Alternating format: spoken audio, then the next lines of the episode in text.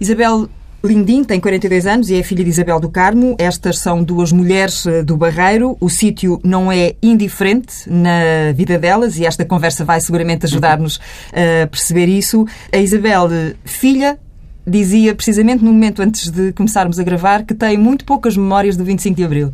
Tenho. Eu tinha dois anos, eh, por isso não, não me lembro, a não ser das histórias e a vivência toda a seguir. Isso sim, lembro-me lembro-me de, de, de, vários episódios. Já lá vamos. A mãe uh, terá seguramente memórias muito fortes dessa época. É verdade.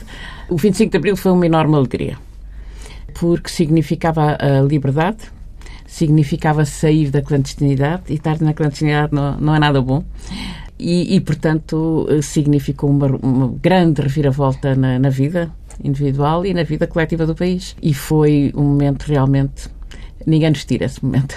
Na sua vida pessoal, uma vez que a Isabel nasce antes do 25 de Abril, na altura já a Isabel do Carmo era uma mulher particularmente empenhada uh, na luta, MUD, PCP, se quisermos uh, ir cronologicamente, uh, depois, mais tarde, o PRP um, e as Brigadas Revolucionárias, em rigor, as Brigadas Revolucionárias antes do, PRP. do, do PRP. Como é que se decide ter um filho nessas circunstâncias? Uh, pois eu desejava muito ter um filho.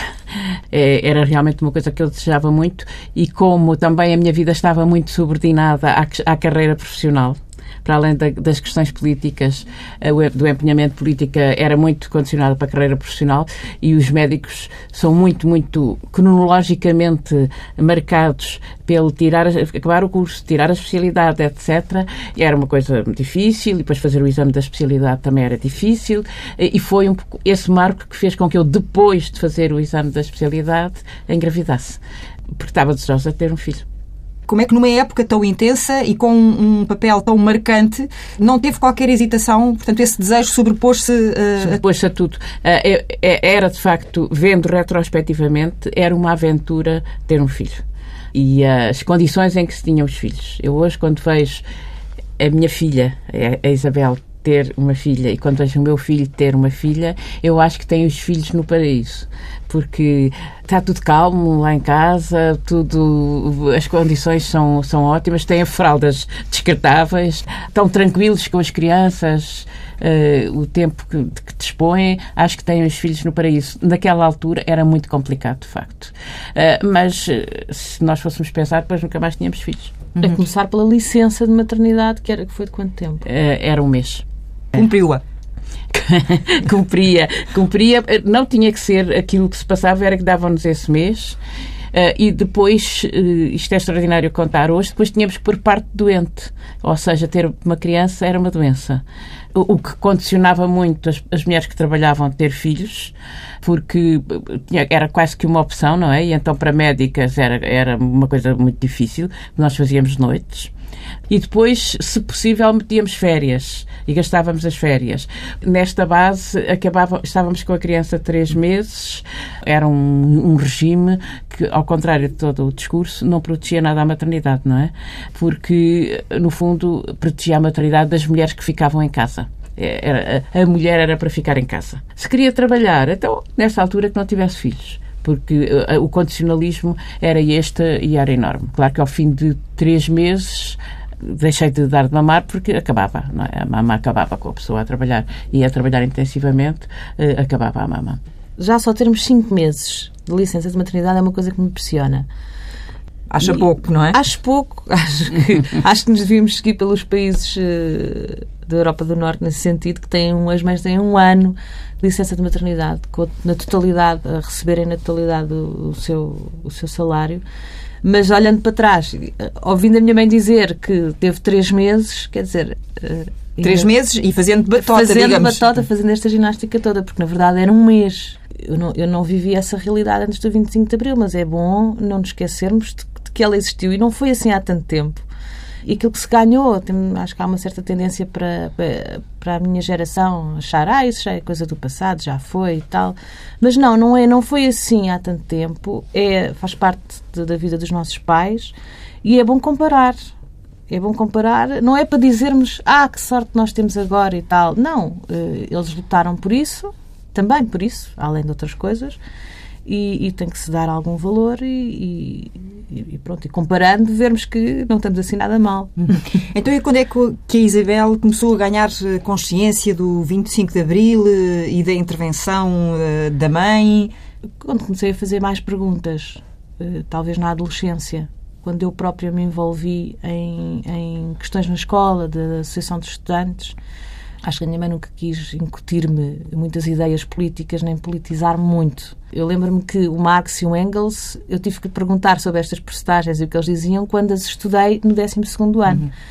Porque até lá não sabia, se calhar a minha professora até ficou um bocadinho chocada. Então, mas esta rapariga não vem já com, com o cardápio todo. não, eu tive que perguntar. E, e as questões do 25 de Abril, que eu acho que são faladas na escola, mas é um bocadinho. Uh, Pela rama? Uh, sim, pouco, não é? Aquilo que nos impressiona e que devia ser contado uh, naquelas idades é histórias uh, pessoais das pessoas, não aquela história toda dos militares e da ação dos militares, o antes e depois, o que fizeram, em que dia e quantos é que eram e para onde é que entraram, não. Eu acho que, era, que é importante uh, as histórias das pessoas, porque são na, é na altura em que nós fazemos heróis. Nessa altura, para a Isabel, a sua mãe já era uma heroína? Já, sempre foi. Sempre foi, até porque eu, como cresci no Barreiro, não só para mim era uma heroína, acho que deve ter sido desde sempre, mas no Barreiro, eh, enquanto ela estava presa, eh, na minha escola e todo o ambiente à volta. Quando está a falar de estar presa, estamos a falar já depois do 25 de abril, não é? Quando a mãe é presa em 78. Sim, sim, sim. Uhum. Eu entrei depois na, na primeira classe e fiz a primária lá. E, e, mesmo durante a primária sempre tive muito apoio, sempre foram muito solidários comigo, na escola e, e também todo o ambiente fora da escola. Mas o mais importante nessa altura era na escola. E chegámos a fazer, os meus colegas fizeram cartazes quando se fez a, a amnistia, a luta pela amnistia, eles fizeram cartazes e um deles foi usado e tudo para, para a campanha um dos cartazes dos meus colegas, por isso eu sempre senti muito, muito apoio, muito afeto e, e admiração por parte de muitas pessoas que estavam uhum. à minha volta. De facto, o Barreiro é determinante, ou, ou, pelo menos tem importância, não é, para a sua evolução e para, para o seu percurso também. Mãe. claro que sim. Eu nasci num meio onde a política contra a ditadura, o ambiente contra a ditadura estava implícito. Uh, nasci em 40, no final de, de 40, uh, e estava em pleno uh, tempo de, de, guerra, em que nessa altura davam-se os alemães como sendo triunfantes, não é? Até 43, para aquilo que se sabe da história da Segunda Guerra Mundial, havia a ideia de que aquela gente era triunfante e o ambiente aqui em Portugal era de reforço da ditadura porque eram aliados naturais da, da, da Alemanha e da Itália. E, portanto, o ambiente que se vivia em terras como a Barreiro, um dos poucos centros industriais do país, era um ambiente de... de Estamos a falar dos tempos da CUF. Da, o tempo da CUF e do Caminho de Ferro. Mas eu vivi mais a, a, a, zona do Caminho de Ferro, porque a nossa rua era, era uma rua de mais de, de, trabalhadores do Caminho de Ferro, era próximo das oficinas, e, portanto, havia esse ambiente uh, industrial, que era um ambiente implicitamente de resistência à ditadura. E depois havia mesmo militantes contra a ditadura. Havia as pessoas que tinham ido para a Guerra de Espanha, que eram muito amigos do meu pai. E, entretanto, havia naquela rua uh, uma, uma convivência com os familiares presos, com os familiares destas pessoas que tinham ido uh, para a Guerra de Espanha, e, e o ambiente era, de facto, por um lado, saber que havia ali uma, uma repressão presente, uhum. aquilo que se fazia sentir mais era a Guarda Republicana, porque havia um destacamento especial para o Barreiro. Tinha havido as greves, tinha havido Exato. muitas revoltas e então a situação do Barreiro era diferente, era especial. Havia um, um destacamento que passeava a cavalo nas ruas para impor respeito, para impor respeito e medo. E medo. E havia a, a viúva, que era a carrinha uh, a, ideia, a imagem que eu tenho era negra, mas não era negra com certeza, não sei se era negra. Mas a verdade é que no outro dia uma doente minha, contando-me também coisas do passado em Cruz, que era, foi outra terra sacrificada, hum, ela falava-me da viúva negra era a, a, viúva passava e levava as pessoas de madrugada. Eh, mas esta designação era uma carrinha com agentes da PID? Com agentes da PID. Da PID ou da, do tal destacamento da, da Guarda Nacional Republicana. Depois havia uma grande aliança com a Igreja, não é? Do, do regime com a Igreja.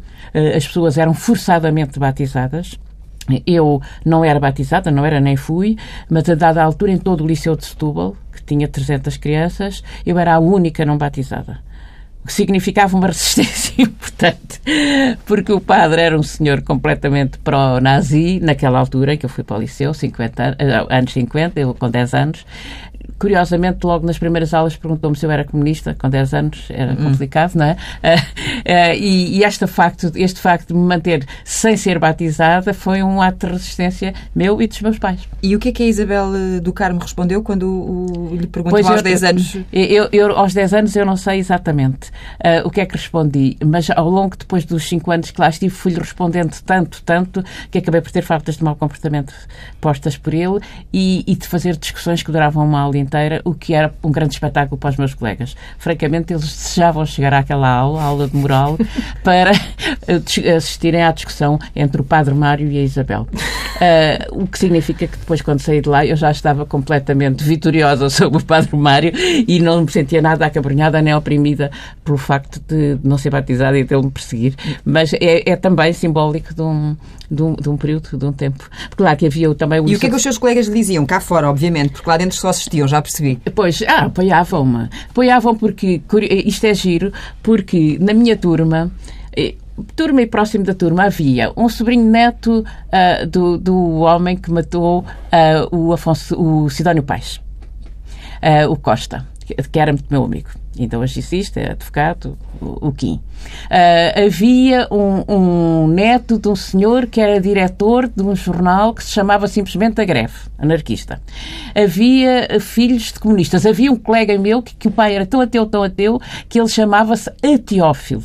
Portanto, isto era uma panóplia de gente uh, que era verdadeiramente militante ateia e, e, e, e revolucionária, mas com medo tinham sido batizados.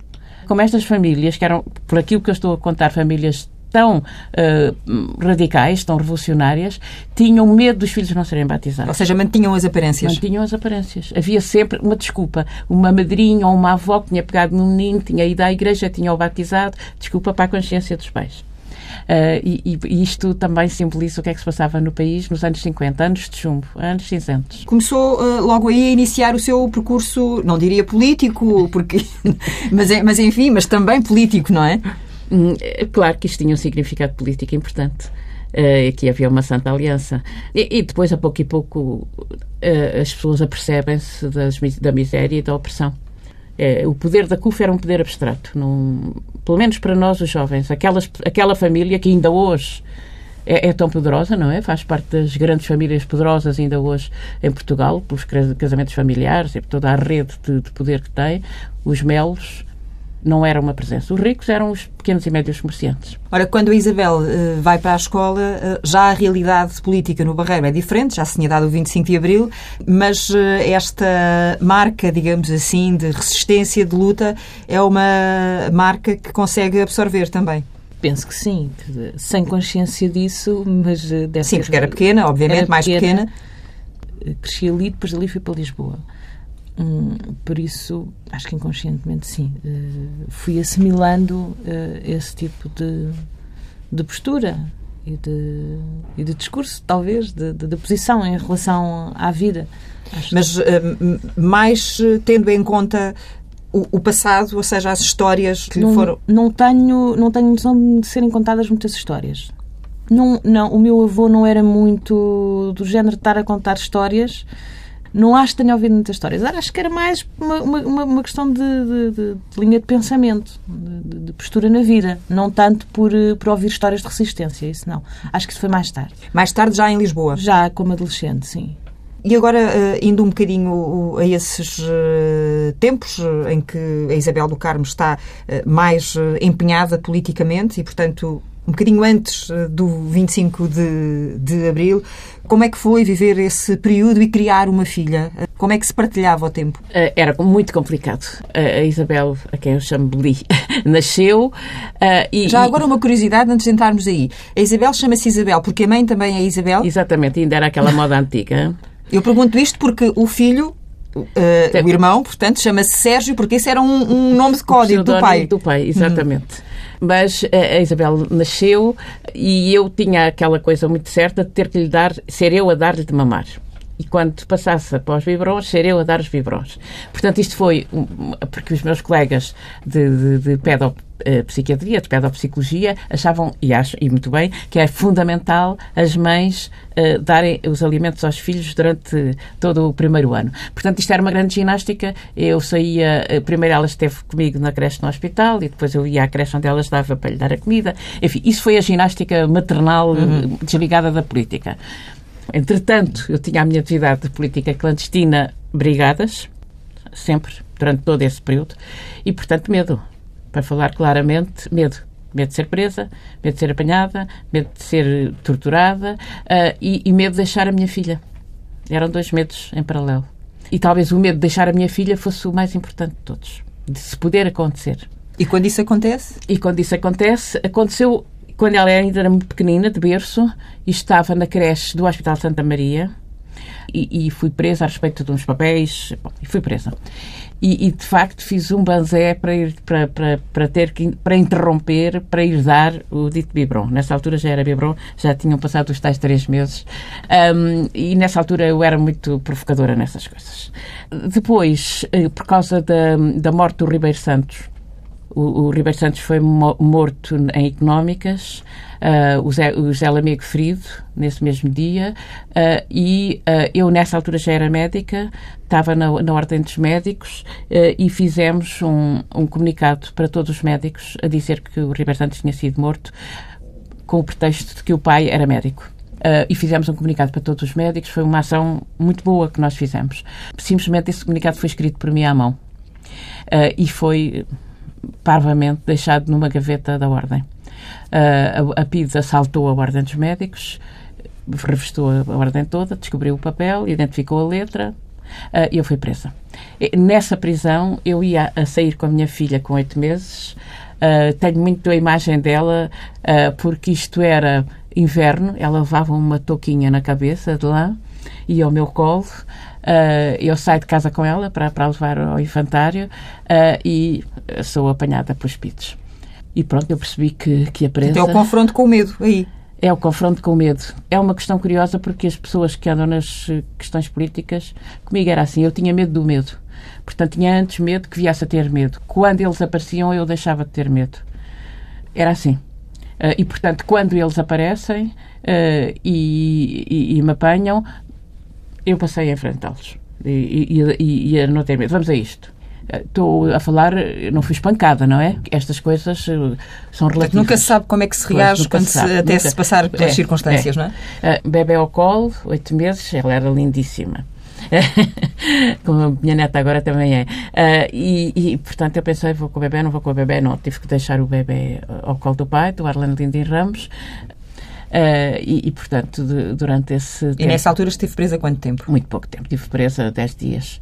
Houve uma grande movimentação uh, à volta de, da minha prisão, porque os meus colegas e o meu diretor no Hospital de Santa Maria, o professor Douglas Soares, uh, fizeram uma, uma, grande pressão. Ele foi ao Ministério dizer: Oh, Isabel é, é libertada ou entramos em greve. Foi uma coisa bonita, do ponto de vista de solidariedade. Será mais tarde, já depois do 25 de Abril, que sofre, digamos assim, a verdadeira penitência da separação e aí já com o segundo filho também aos oito meses. É assim. Está o destino. Não tive terceiro filho, mas estes dois, quando eles tinham oito meses, eu fui presa. Uh, e, eu tem graça que eu acho gosto muito dos bebés aos oito meses. Uh, porque são muito, muito macios, muito, muito bons para ter ao colo, para dar beijinhos, são muito meiguinhos já nessa altura. Um, e a separação é terrível. Uh, mas o meu filho ficou comigo. E, e a minha filha ficou cá fora. E ela tinha nessa altura quatro, ia fazer cinco anos. Uh, e foi, foi horrível. Foi, foi terrível, terrível. Uh, e é uma separação de um filho pequeno uh, nestas circunstâncias é, só, só, só, compreendo quem passou por, por, essas coisas foi para o Porto, fui transportada para o Porto e ela foi-me ver ao Porto o advogado Carlos Brandão, meu amigo e, e advogado levou a, a Beli a pela mão pequenina a ver-me. Uh, e, e ela, coitadinha, no final da visita disse: Eu não vou, não vou, não vou. Não vou embora. Não, embora. Não vou embora. Eu fico com a minha mãe. Uh, eu fico com a minha mãe. Uh, e atirou-se para o chão aos gritos e foi uma coisa horrível. Portanto, a genética já funcionava, porque se a mãe era provocadora, a filha também é já verdade, É verdade, reagiu, reagiu. E depois, mais tarde. Mas a Isabel só se lembra-se lembra disto de ouvir contar, não, não é? Não me lembro. Claro, com essa Não idade. te lembras desta cena? Não. Lembro-me de, de, me virem contar que tinhas sido presa, porque me fizeram um cenário tão dramático. Uh, foi uma pessoa amiga, coitada. Se calhar foi sem querer, mas fez-me um. sentou-me. Vou-te dizer uma coisa muito importante. Uh, tua mãe foi presa, mas são só seis meses e tal. E eu fiquei assim, se me tivessem dito aquilo de uma forma mais natural, natural eu não me lembrava, até porque deve ter acontecido antes e eu não fiquei, não me lembro disso. Eu depois da prisão só me lembro das partes divertidas, para dizer a verdade. E quais foram as partes divertidas então, Isabel? Porque quando eles estavam em Custóias, Custóias era um, era um espaço aberto, a zona das mulheres, não sei se a dos homens era, mas a zona das mulheres era aberta, era um grande corredor, com uma camarata lá ao fundo, com uma zona de entrada com mesas para as refeições, com uma zona também de estar com a televisão, com depois o quarto das mães com, com os filhos, quer dizer, aquilo era tudo para elas, não devia ser muito agradável. Mas para mim, com aquela companhia toda, que me pintavam as unhas, que me ensinavam a fazer uh, crochê e que me contavam Para elas estamos a falar das, Para das, presas. das presas ou também presas. havia aí envolvimento de guardas prisionais? eh? Não, as guardas haviam umas que permitiam que eu, que eu estivesse lá, havia outras que não permitiam. Mas dessas eu escondia-me. Mas por acaso nem disso eu tenho memória de me estar a esconder de- das guardas das más. Tenho memória de estar lá, de, a dar patinhos no, na- na- na- no corredor e também tive a sorte de ter, era uma, a minha tia ter muitos filhos, a minha avó morar no andar de cima, portanto, era uma família Portanto, o numerosa. envolvimento familiar também ali era muito. Entretinha-me muito. Era um prédio em que tinha uma tia no resto de chão, uma prima no último andar, as avós por cima, os, os primos e os tios. Dizer, tinha muito com que me entreter. Não lhe davam tempo para ficar a, a- a matutar no assunto. Eu acho que não, acho que não. Claro que evidentemente podia ter muitas saudades eh, da minha mãe, não é? Depois eu ficava muito contente quando ia lá. Lembro-me de fazer viagens para o Porto e, de, e depois ficar lá. Uma vez fiquei três meses, fiquei umas férias inteiras no. Tipo férias grandes. Sim, foram as férias grandes, foi lá. E lembro-me que gostei imenso. Estive na, na cadeia da Judiciária do Porto, primeiro nesta da Judiciária de Lisboa, depois na, na cadeia da Judiciária do Porto, que era muito má, muito má. Era estilo da, da cadeia da relação descrita Hum. pelo Camilo. Depois daí ah, vim, vim para Caxias, Ah, não, para aí vim ok. para Caxias. Ah, e tive em Caxias hum, nove meses, talvez, em isolamento. E aí ela ia-me fazer assim Eu lembro-me visitas. de ver, lembro-me de, de ver Caxias, lembro-me que a pior foi Mónicas, porque as Mónicas via-se mesmo que era uma coisa muito fechada, muito degradada. Elas estavam num quarto, quer dizer, senti ali algum peso. E, e não, não fiquei ali dois minutos, se tanto, Sim, não- claro. não, não podia ficar tempo nenhum. E tudo aquilo tinha um, um peso enorme, mesmo as guardas e tal. Caxias não era tão pesado, mas também tive pouco tempo. Eh, Porque eu vim, eh, na, na Caxias tive realmente nove meses eh, e, e nas Mónicas só quando havia julgamentos. Mas às vezes esse tempo das Mónicas era bastante prolongado, porque os julgamentos eram prolongados. Mas, eh, mas realmente mais tempo foi, foi no Porto em Custóias. E estas estadias dela eram, eram secretas, digamos, eram escondidas da direção da cadeia. Não podia haver uma menina.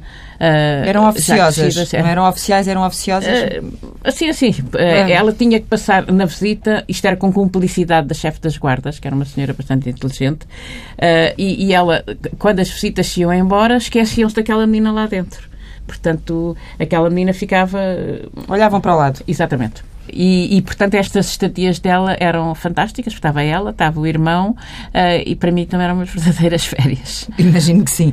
Eh, oh, oh, Isabel, e, e de que forma é que isto poderá eh, tê-la moldado depois na, na vida adulta e agora na, na sua relação com, com a sua filha? Ou acha que não teve influência nenhuma? Teve, com certeza. Teve, mas eh, sempre tive a sensação que, que não me faltou nada. Eh, não me faltou afeto, principalmente. Por isso, até quando me perguntavam, então, mas não tens trauma? Disse, não tenho. Eh, Sinceramente, não tenho. E acho que tudo aquilo que os nossos pais nos passam, nós passamos aos nossos filhos, mesmo sem consciência disso, não é? Portanto, eu acho que, que passo isso também para a minha filha. Mas passa o afeto, passa o espírito eh, lutador, eh, combativo. Eu não vou passar mais porque ela já tem muito. É melhor não passar mais. Aliás, eu acho que ela saltou aqui uma, uma geração. É extremamente parecida com a minha mãe de, de feitio. Tenho a noção. Até porque me dizem que eu era uma rapariga muito sossegada e passiva em criança. E, e, e penso que a minha mãe devia ser mais. Uh, mais fincapé, mais. e ela é muito, a minha filha tem muito esse feito, é muito determinada. Não, não terá uh, problemas de autoestima, como diz a minha mãe. É muito determinada, tem muito esse feito de guerreira. A arma é o voto do povo. Este foi um slogan uh, que fez história. Já disse que há um tempo para tudo e este, obviamente, este seu tempo uh, é diferente, milita, mas mais devagarinho. 40 anos depois do 25 de Abril, uh, como é que, na sua idade e com o seu passado, se olha para o país? Olha-se com apreensão, não é? Eu, eu, regressando um bocadinho ao passado, devo dizer que isto que a minha filha relata de que eu nunca fiz doutrina eh, foi propositado. Eu acho. Eh, não gosto que os pais façam proselitismo com os filhos e que estejam ali a doutriná-los uh, e, a, e a, geralmente dá mau resultado. Uh, e, portanto, é, é, muito melhor transmitir as coisas na vida cotidiana em relação às posições que se vão tendo. E, e deste modo, os meus dois filhos atualmente pensam muito que não pensam como eu, não é sobreposto ali papel uh, não papel cópia, químico. papel químico, mas são muito quando, quando estamos todos juntos e falamos sobre a situação política atual, sobre as questões eh, políticas, estamos, estamos muito consonantes e isso é, é muitíssimo bom. Uh, em relação à situação política atual, e, e, e eles pensam também, e conversamos muito sobre estas coisas, eu penso que realmente há neste momento um triunfo ideológico da, da direita a nível internacional, que a coisa é mais grave do que ser num país só, porque é a nível internacional e é ideológico. Uh, é o domínio uh, da, daquilo, para usar os grandes chavões, mas eles têm utilidade, é o domínio do capitalismo internacional, do capitalismo financeiro, que é, é um jogo de poder enorme, uh, centralizado, Uh, com os seus tentáculos em cada país e, e que ideologicamente representa que uh, há aqui um, um, combate pelo poder e que quem quiser que se safe. Que as coisas são reduzidas, que, que as pessoas devem ser reduzidas a uma base zero uh, e depois que combatam pelo poder, que sejam empreendedores como se milhões de pessoas pudessem ser empreendedores, sobretudo quando se fala em termos de negócios, em ganhar dinheiro. Uh, há, há, pessoas que são criativas, que são artistas, não são nada, nem têm que ser empreendedores, são criativos. Uh, há pessoas que, que, são filósofos, que refletem sobre a realidade, não são empreendedores. E a ideia ideológica dominante é que as pessoas têm que competir e é nessa competição uh, que se vão gerar uh, as, os triunfos, as vitórias. E, e, de facto, essa ideologia, neste momento, é triunfante ao nível mundial e isso é assustador porque é o capital financeiro. Já não é sequer o capital que era investido nas fábricas e que produzia coisas, mas é o capital financeiro virtual, através de, de, dos novos meios eletrónicos, e isso reduz à miséria populações. Eh, e em Portugal, em Portugal, na Grécia, em Espanha, eh, nós temos milhões de pessoas e milhões não é uma metáfora, é realidade. Há 2 milhões de pessoas em Portugal abaixo do nível de pobreza. E este nível de pobreza tem descido, porque estamos a falar de médias, não é? De medianas. Eh, e, portanto, temos 2 milhões de pessoas que todos os dias pensam como é que eu vou comer, como é que eu vou pagar a eletricidade, como é que eu vou habitar. Uh, e, e, esta realidade é uma realidade tão trágica que é impossível que nós desligarmos todos os dias dela.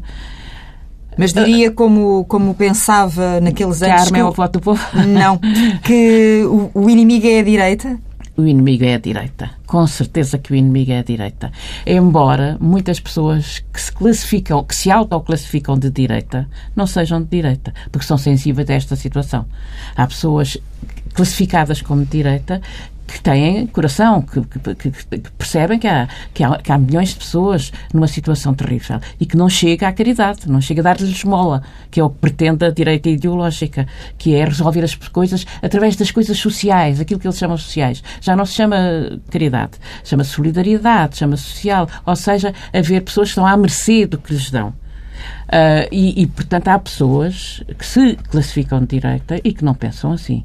Uh, e isso é muito bom porque elas são pessoas que pensam realmente que a, a estrutura do Estado eh, deve ser uma estrutura de equilíbrio das desigualdades naturais, porque as pessoas nascem de famílias diferentes, habitam em casas diferentes, vão para escolas diferentes, têm um dia a dia diferente e, ao menos que haja estruturas sociais eh, estruturadas socialmente no Estado, que são a saúde, a educação, a segurança social, que garantam dignidade e que garantam um certo equilíbrio destas desigualdades que, com que se nasce. E há realmente pessoas que se autoclassificam de direita e que pensam que isto deve ser assim. Uh, e, e, a prova está que agora houve 74 pessoas uh, que assinaram um manifesto uh, pela reestruturação da dívida, porque é óbvio que nós não podemos pagar a dívida, que a dívida cresce todos os anos e que estamos a pagar um juro, nós estamos a pagar tanto de juro anual como o orçamento da saúde anual para a população portuguesa toda. Isto é uma loucura. Com esse. 7 mil, 7 mil milhões. Com esse uh, apego e com essas inquietações, nunca se sentiu tentada a uh, regressar à vida política, agora já num outro tempo? Eu estive sempre na vida política, porque quando nós saímos da, da prisão, no segundo tempo, já, já o PRP eh, estava desagregado e, e, não fazia sentido continuar, mas depois estivemos nas comissões para a amnistia, para a libertação do hotel e seus companheiros. Depois fizemos uma coisa que foi muito interessante naquele tempo, mas as coisas, se não são partidos, esquecem-se e perdem-se, que foi o Fórum Alternativo e Ecologista. Reuníamos milhares de pessoas, mas perdem-se as coisas. Aí também aprendi quando as coisas não são políticas diretamente, ou seja, partidárias, perdem-se muito.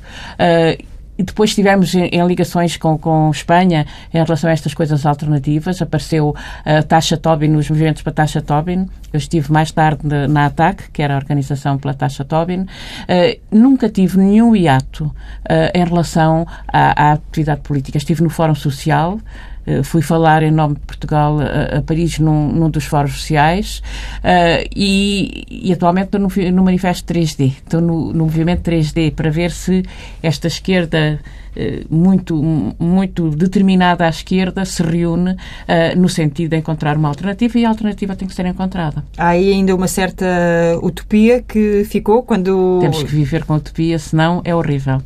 Senão a vida não pode ser vivida sem utopias. Uhum.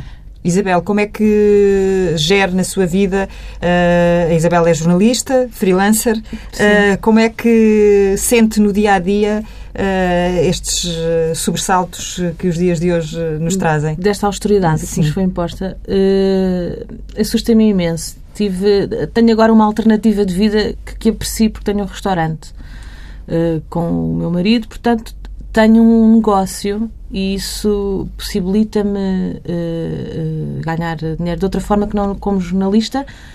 Não sei como estaria a viver só como jornalista. Agora voltei a editar uma revista que já editei, uma revista online. Portanto, voltei à minha atividade jornalística. Eu tinha parado um bocado desde que escrevi o livro, livro sobre as mulheres de armas. De armas. E agora voltei a editar. Gosto imenso de, de, de escrever e de editar, principalmente. Vejo muitos colegas meus sem trabalho e vejo muitos colegas meus freelancers uh, ganharem pouco pelo trabalho que fazem. E serem pouco valorizados. Ou serem pouco valorizados, sim. E, e, um bocadinho em consequência desta história da, da, da, da competitividade que existe, que é, que é, um, é um exagero, assusta-me. Uh, assusta-me que a minha filha seja educada na escola que lhe fala em empreendedorismo, quer dizer, é uma coisa que me assusta. Quando me falaram, quando veio a hipótese disso ser uma disciplina, foi uma coisa que eu decidi, é eu vou-me embora daqui se isso acontecer alguma vez, porque eu não quero que a minha filha aprenda isso. Não, não, não, isso não, não, não, é, não é isso que vai fazer dela empreendedora. Não é, partir, não é por causa de haver uma disciplina uh, que diz isso. Tenho pena que, que, que não sejam valorizados muitos colegas e que aqueles que se estão a formar uh, não tenham em mente uh, o valor do jornalismo em si, mas que estejam nesta guerra, coitados, não é? Para conseguir uh, um trabalho. E a utopia também está presente na sua vida? Está sempre presente. Uh, tenho pena de não ter uh, energia para fazer parte de, destes movimentos, de que a minha mãe também faz parte, mas desliguei-me um bocadinho de atividades políticas já há uns anos, ainda tentei, em, em jovem ainda tentei, depois desliguei-me. Claro que tento à minha volta, e acho que isso é muito importante, principalmente nas redes sociais, o poder que elas têm, tento que a minha mensagem seja transmitida e tento ao máximo esclarecer uh, as pessoas que estão à minha volta, não é que eu seja a dona da razão para estar a esclarecer alguém, mas é uh, quando eu vejo que pessoas à minha volta que são inteligentes que não, não percebem exatamente o que está a acontecer, eu tento esclarecê-las, porque ainda se divide muito. Agora menos. E este, este esta história dos, dos 70, 74 está a ajudar nisso. Mas dividia-se muito o discurso da direita, que era o discurso de, de parece que estão a fazer, quer dizer, é sempre muito de negócio e de, de, de, de pronto, desse mundo. É? Contabilístico. É? Contabilístico. E do outro lado, o discurso de esquerda, que muitas vezes não é apreciado porque parece que estão a declamar poesia que, que ninguém percebe, não é? E eu acho que essa divisão agora existe menos. E, e, esta história de haver muitos jovens que realmente dizem ah, não quero fazer parte de nenhum, nenhum movimento político, não quero votar, não é porque realmente não se identificam nem com um lado nem com o outro e eles perceberem que, apesar disso, podem estar, podem ter uma posição na vida deles e que as opções que fazem no seu cotidiano já refletem uma posição, não é? Quando me dizem que são de direita, mas são de direita às vezes porque os pais também são, ou são de esquerda às vezes porque os pais também são, ou de tal partido, ou como dizer, isso, política, não percebo nada de política. Política praticamos todos os dias quando vamos ao supermercado e escolhemos um produto ou outro. Tudo aquilo que fazemos é um ato uh, de escolha, não é? E na educação, agora, os meus amigos que têm filhos e tudo, eu sinto que aquilo que vão passar aos filhos são, são estas ideias que ganham, que ganham força de, de, de justiça. Não é? O que estamos a viver é uma injustiça. As pessoas começam a perceber que, que, que há muita gente sem trabalho, que têm que sair daqui e, e penso que eles, eles próprios querem encontrar uma solução. No tempo uh, das uh, brigadas, uh, julgo que elas nascem um bocadinho da, da, ideia que existia à época, e vamos terminar, a ideia de que se falava muito e fazia pouco. Então, e hoje? Eu acho que eu não, não sou pessimista. Uh, e quando vejo as manifestações, como as que têm, as grandes manifestações, sem serem convocadas por partidos, mas, de uma forma, mas nas redes sociais, estamos, a, estamos as três gerações nas manifestações. Eu, a minha filha e a minha neta temos ido às manifestações. Uh, e, e, o filho, já agora o meu filho também, ah, e o meu filho. Se podia ter uma postura mais não, não, não, não, não, não. Uh, e quando nós, nós integramos as manifestações, sente-se como eu nunca senti, talvez, a, a integração de, de, de, um mar de gente. Uh, de uma forma inorgânica e informe. Uh, ou seja, as pessoas uh, não, não, não, não, sabem bem qual é, não sabem qual é a alternativa, não têm um programa pré-fabricado na cabeça, mas estão ali uh, para, para, para manifestar a sua revolta. Um, e, portanto, eu acho que provavelmente vai levar algum tempo até se encontrarem novas formas de luta e novas formas das pessoas se organizarem as coisas são eh, mais lentas do que a nossa vontade. Uh, e a história muitas vezes faz-se com períodos em que as coisas decorrem assim. Uh, parece que estão paradas. Pare parece que estão, mas não estão. Uh, claro que a, a, nossa vontade é imensa para, para imediatamente encontrarmos soluções, sobretudo para aqueles que estão a sofrer muito neste período. Mas eu acho que estamos a, estamos a, a, a procurar caminhos. Tem o otimismo da sua mãe?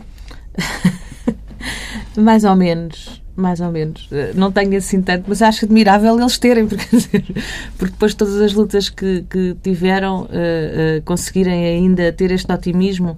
Uh, não quero ser uma pessimista, mas eu acho que continuar a ver responsáveis pelo estado em que as coisas estão saírem impunes é uma coisa assustadora, não é? Eles continuam impunes. Portanto, eh, fizeram grandes negócios, alguns que até correram mal e estão impunes. E ver isto visto de longe, até parece impossível ver que depois é a população que já não vivia eh, muito bem eh, pagar por isso. Eu não sei, não sei se isso vai voltar atrás. Não sei se isso vai deixar de acontecer. Eu acho que isto é um caminho irreversível. É a ideia que me dá. E, e, talvez pare, mas eh, e, e, principalmente agora a situação, todas estas uh, medidas de austeridade, só muito lentamente se vai voltar atrás. Uh, todos estes estragos que estão a ser feitos, não, não, vai ser muito difícil uh, voltar atrás, vão ser precisos muitos anos. E se eu vos pedir uma palavra para os tempos que vivemos, que palavra seria essa? eu diria que, de facto, vai ser lento a recuperação uh, de, da decência e da dignidade, mas uh, as pessoas só têm uma vida para viver e nessa vida têm que se organizar uns com os outros, nem que seja em pequenos grupos, em pequenas comunidades, uh, que encontrem soluções próprias e a imaginação das pessoas pode trazer soluções próprias e autónomas em pequenos grupos ou pequenas comunidades que depois deem um salto e se transformem numa solução geral. Eu diria respeito. Respeito, e isso a todos os níveis. Respeito pela vida humana, eh, respeito pelo próximo. Acho que a partir daí eh, já é um bom princípio. Uma provocação não calham em conversa uh, nos vossos uh, serões, nas vossas reflexões, às vezes em momentos mais descontraídos, darem por voz a dizer: Oh mãe, isto já só lá vai à bomba? Não. Nós não dizemos, não. mas eu encontro todos os dias, mas todos os dias não é uma metáfora, pessoas que me dizem: Oh doutora, então, temos que voltar àqueles tempos, temos que, isto só vai à bomba. Ah, isso pode crer. E o que é que lhes responde? Isso, isso tem significados. Ah, agora as coisas talvez não, for, não pudessem ser bem assim, mas temos que encontrar soluções. Para mim é uma questão em aberto. Eu acho que era encontrar um bom hacker. Seria a grande bomba. Mas bombas, bombas, acho que não.